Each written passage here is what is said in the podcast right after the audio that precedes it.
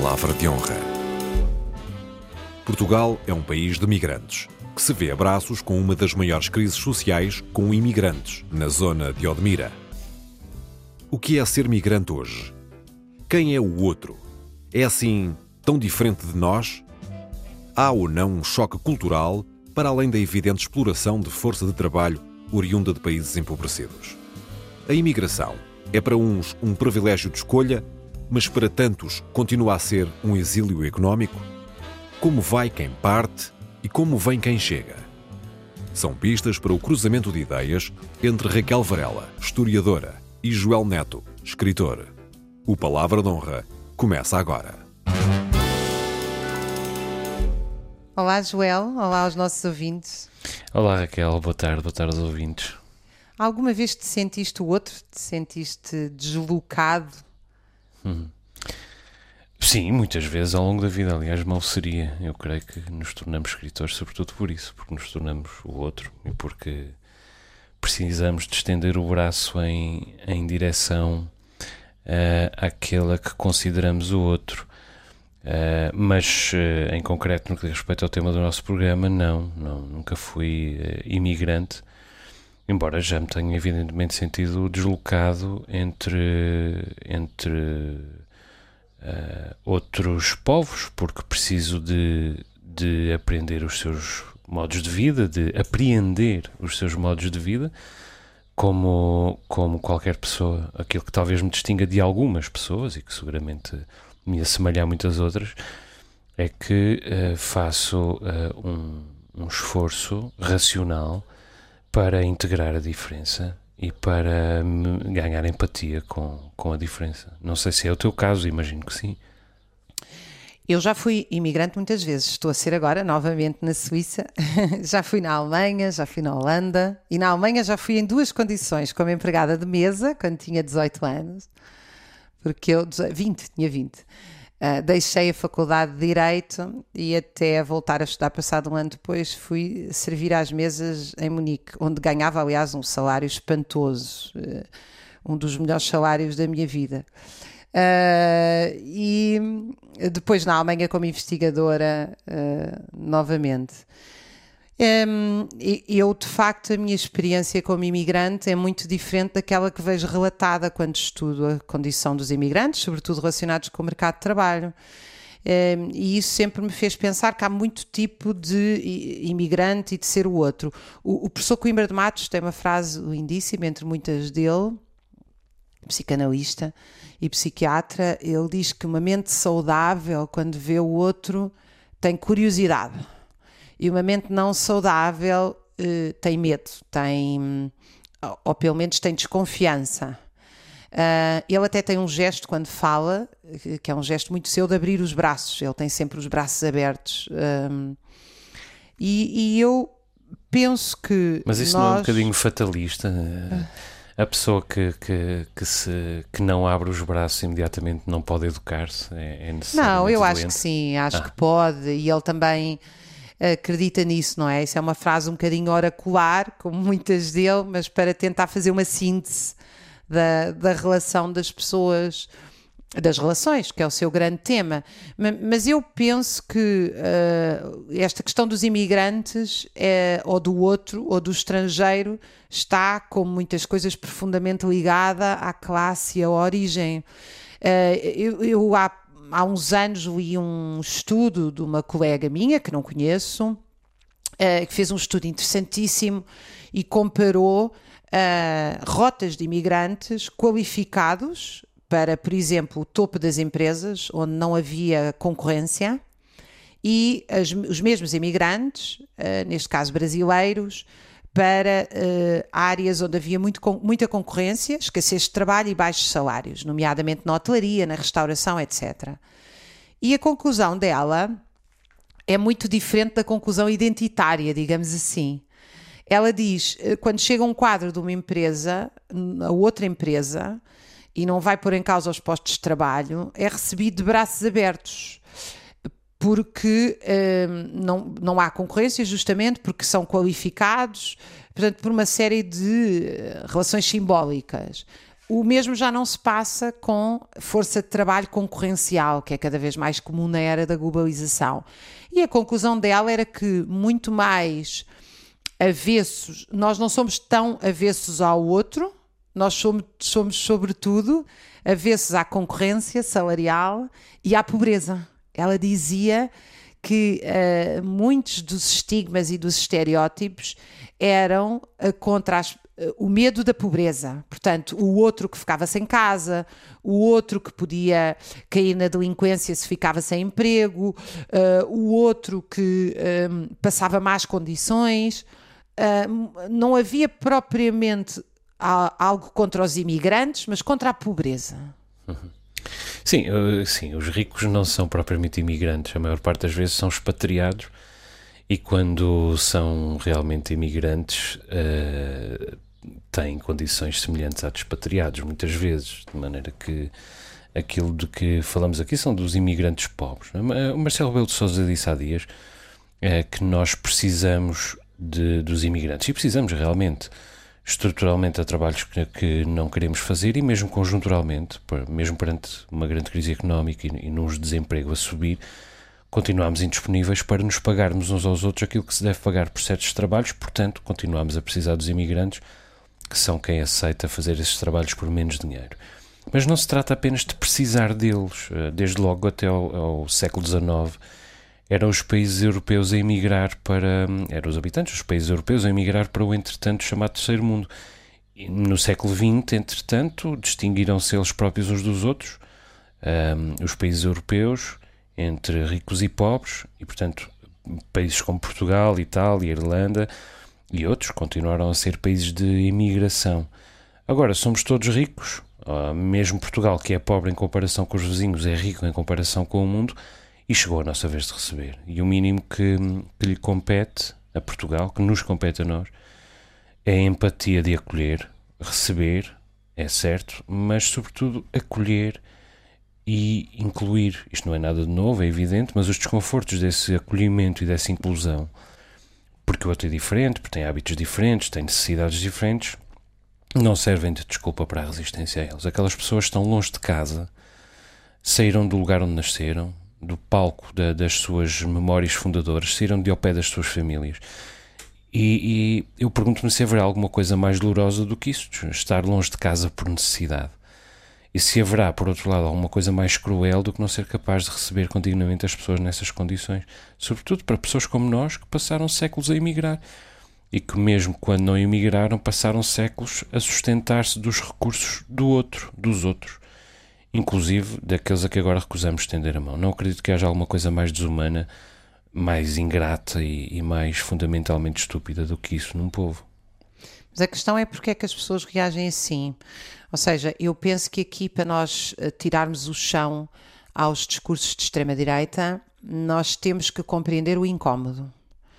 Uh, e eu acho que há um incómodo real que tem a ver com Primeiro, nós, uh, uh, nós precisamos, quer dizer, as empresas querem ter lucros substanciais utilizando mão de obra cada vez mais barata. E isso faz com que vão recrutar uh, imigrantes, agora nada mais, nada menos, não só um país profundamente pobre, mas um país onde existe um sistema de castas, ou países onde existe um sistema de castas que garantem uma espécie de eternização uh, da pobreza, uh, com selo garantido. Uh, e, portanto, que vêm do outro lado do mundo, e eu aqui gostaria muito de falar também do direito a ficar, ou seja, eu acho que quando estas pessoas vêm, não podem ser maltratadas, mas nós temos que pensar que mundo é este que as obriga a sair da sua casa, do seu país, que muitas vezes nós chamamos países pobres, mas não são pobres, são países empobrecidos pelas políticas dos países centrais. Quem, Pela desigualdade. É, claro, porque a Índia não é um país pobre, a Índia é um país com milhões de pobres. uh, é diferente. A segunda questão tem a ver que quando eles chegam, uh, são concorrência, obviamente, aos salários de cá, e isso faz com que não aumentem os salários cá. Portanto, quando se diz que não há ninguém disposto a trabalhar por estes salários, tem que se perceber que a imigração leva à concorrência salarial permanentemente. E a outra tem a ver com as próprias estruturas de acolhimento. Por exemplo, o caso de Odmir é um caso que eu conheço muito bem, porque a minha família passa férias naquela região de praias do sudoeste alentejano desde, enfim, várias gerações. Uh, e há pelo menos uma década que as pessoas locais, ainda por cima aquilo é uma zona, não sei se por ser de pescadores, se por ser o Alentejo, que sempre teve muito trabalho migrante, a minha família alentejana sempre foi muito mais aberta do que a minha família a norte do Rio Tejo. Uh, e portanto eu nunca vi ali uh, racismo, xenofobia. Agora, eu via as pessoas ali daquela zona, Brejão, Zambujeira, Azanhas, etc., profundamente preocupadas, porque efetivamente não há médicos para, para aquelas pessoas todas. Não há escolas para aquelas pessoas todas. E não há, coisa que as populações locais denunciaram e foi preciso uma pandemia para todos ouvirem, condições habitacionais. De tal maneira que os preços inflacionaram brutalmente.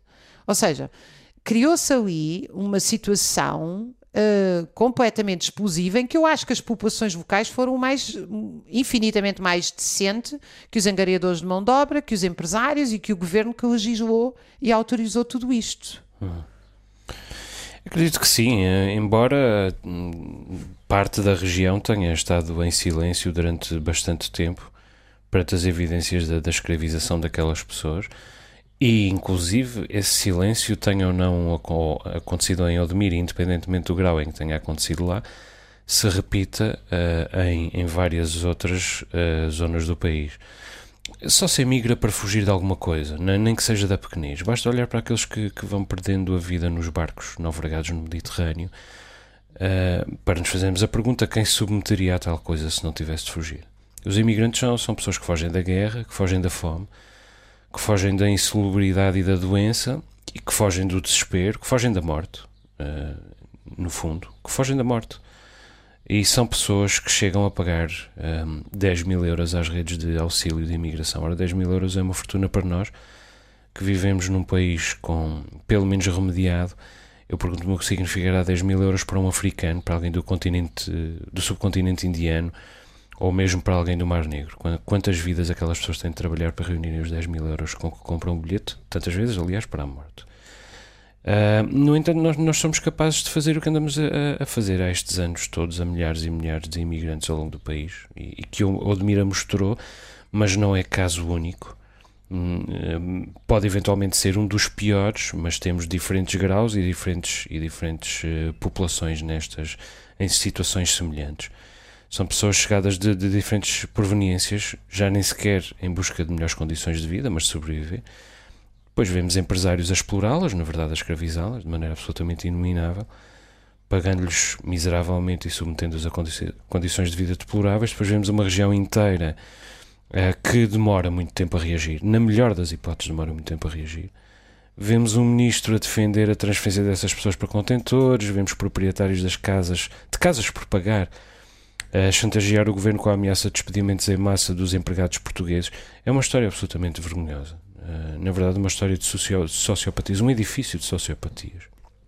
Toda a gente sabe que se passa assim, ou não muito diferente por todo o país. E o facto é que sem Odmiras, sem Odmira continuávamos a poder assobiar por lá tranquilamente durante durante E agora não há só Odmira, já há Santarém e há Sim, outros exatamente. lugares. Sim, Eu penso com... que nós estamos inclusive a assistir a um processo de e, e, isso é que eu, eu gostava de, de, conversar contigo e com os nossos ouvintes. Nós, eu acho que nós estamos a assistir a um processo em que mandamos os nossos filhos qualificados para a Inglaterra e importamos da Índia trabalho uh, análogo à escravidão.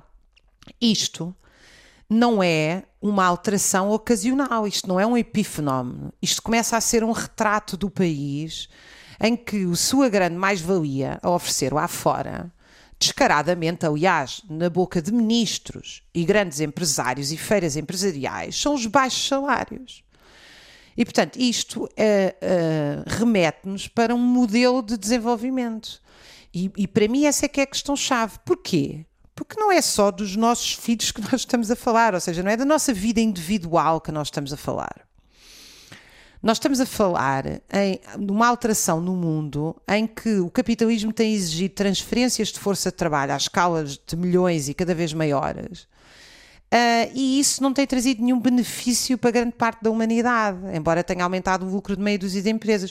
Por exemplo, a questão que tu estavas a dizer do Mediterrâneo se ter transformado num caixão, e isso vai ser um dia assumido como uma vergonha coletiva intolerável, o que se passa no Mediterrâneo de há uns anos para cá, começa nos anos 80, quando o FMI, eu, eu estive numa conferência com o diretor da Oxfam, completamente insuspeito, uma das principais ONGs mundiais, onde ele disse publicamente em Bruxelas que o FMI impôs nos anos 80 no Mali que os agricultores locais tinham que destruir a sua própria produção para receber os excedentes europeus se queriam ter empréstimos.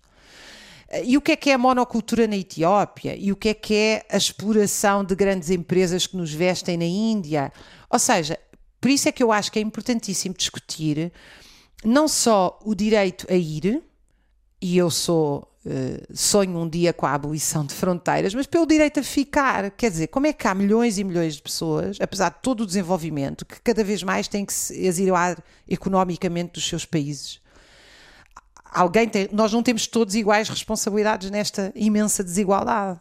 Aliás, e a maioria de nós não usufrui disto, felizmente.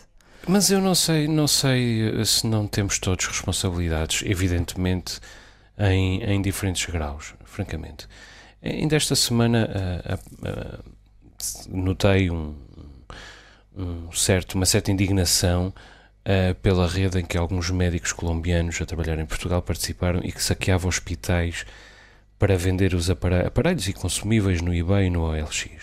E eu pergunto-me, bom, é claro que alguns imigrantes uh, não se portam sempre bem, mas nós também não nos portamos sempre bem. Este é o país da corrupção.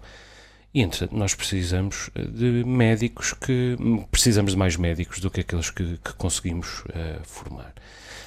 Depois, os sindicatos. Eu sei que tu és muito sensível à questão dos sindicatos e à sua luta, eu penso que me reconheces que, não sendo historiador e não estudando o movimento sindical uh, como a minha atividade principal, também sou sensível às reivindicações dos trabalhadores. Agora, não sou sensível seguramente ao facto de tantos sindicatos ignorarem por completo, ou quase por completo, os trabalhadores imigrantes, sindicalizados ou não, e menos sensível sou ao facto de o outro ser considerado uh, um adversário, mesmo quando não um inimigo, por tantas figuras do sindicalismo.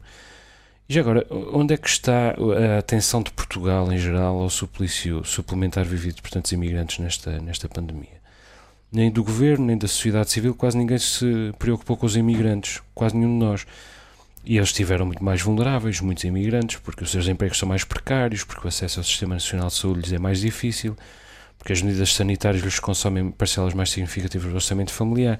E, entretanto, nós vemos os resultados, vemos como isso reflete uh, nos, nas eleições nos diferentes países. Quer dizer, chega a ser chocante o modo como a extrema-direita está a crescer ao redor do mundo. Eu já não falo tanto de Bolsonaro ou Putin, que nunca tiveram como justificar a passagem da imigração para o topo das agendas políticas, mas se Trump perdeu a Casa Branca, não está afastada a possibilidade de desta vez Marine Le Pen ganhar realmente o Eliseu. Entretanto, em Itália, o Salvini é julgado por sequestro de 147 imigrantes no navio em Lampedusa. Os crimes da extrema-direita batem recordes na Alemanha. E, em geral, a, a extrema-direita xenófoba cresce um pouco por todo o lado xenófoba que se, que se sustenta tão frequentemente o ódio ao outro, como aliás acontece em Portugal. É, e é daí, em primeiro lugar, que vem o crescimento do Chega e de André Ventura, do ódio ao outro. Isto é, um líder de um partido, um líder e um partido, ditos cristãos, mas que não amam o outro como a si mesmo, aliás, que odeiam o outro. E se isto não é o retrato de um retrocesso eh, da civilização, francamente não sei o que seja. É, é, é, é, um retrato. Aliás, é uma das razões, entre muitas outras, porque eu acho que essa equiparação da extrema-esquerda à extrema-direita, uma coisa são os projetos degenerarem e as pessoas não conseguirem assumir os programas políticos. E isso passa-se, infelizmente, com todos os projetos. Outra coisa é discutir os projetos em si. O projeto da extrema-direita é um projeto de negação do outro, de ataque ao outro, de violência contra o outro. Não é um projeto de igualdade e liberdade à partida. Não é que alguém de extrema-direita se enganou. Não, é um projeto é, de ódio. É, é um projeto de ódio, é, à partida. E, portanto, isso é uma, é uma distinção absolutamente uh, fundamental. Agora, aquilo que tu dizes em relação aos sindicatos, eu subscrevo inteiramente. Nós abandonamos. Eu, eu quando dou aulas sobre o sindicalismo no século XIX, Uh, fico uh, eu própria surpreendida com os conteúdos que dou, que adoro dar, obviamente, mas sempre me surpreendo face à realidade uh, contemporânea, porque nós tínhamos os sindicatos em 1864 a defender a abolição do trabalho noturno. E agora temos muitos deles a defender apenas que aumentem o salário do trabalho noturno, que os trabalhadores não conseguem viver sem esse turno. Ou seja, não há utopia, não há desejo de melhor, não há alternativa, é só o mal menor. E temos, em relação aos imigrantes, sem dúvida alguma, que não há resposta. Não há resposta. Eu estive numa conferência na Áustria há uns anos com um grande sindicato alemão que construía grandes máquinas. E o dirigente sindical dizia com imensa naturalidade que tinham negociado a deslocalização para um país asiático, cujo nome não me recordo agora, mas que tinham garantido que pelo menos as roupas dos operários não iam ser feitas por trabalho infantil. Quer dizer, isto é.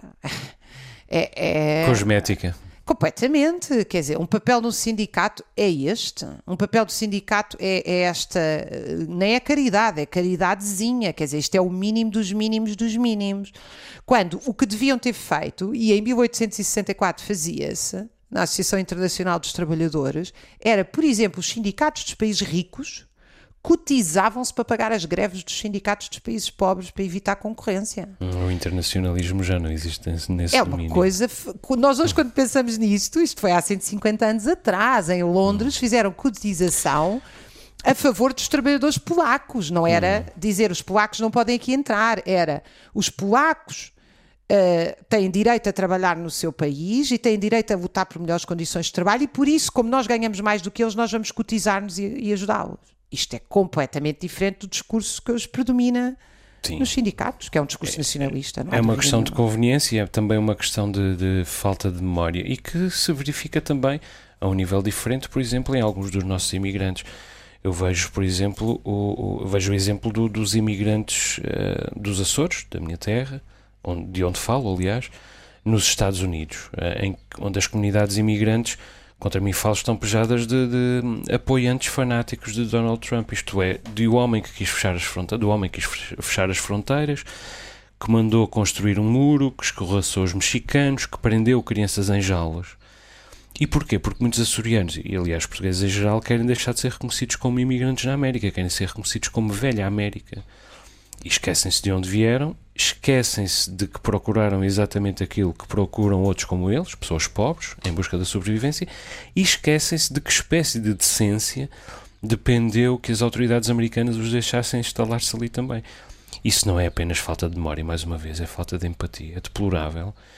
E nota que eu conheço bem estas comunidades, tenho lá muitos amigos e, inclusive, sou-lhes muito grato pela maneira como, como me acolhem e como divulgam os meus livros, etc, etc mas é um escrutínio que Portugal também deve estender às suas uh, comunidades emigrantes, porque elas, eh, tal como as comunidades imigrantes, são uh, uma componente do país. É. E assim nos despedimos, não é? Pelo que eu é estou aqui a ver, o tempo corre e não nos, não vale nos a pena deixam. recordar os nossos ouvintes que temos um e-mail à disposição deles uh, para perguntas, perplexidades, protestos, sugestões. Palavra de honra arroba rtp.pt. Raquel, até para a semana. Até para a semana, Joel. Um, um grande beijinho, um abraço a todos os nossos ouvintes. Raquel Varela e Joel Neto voltam a encontrar-se na próxima semana.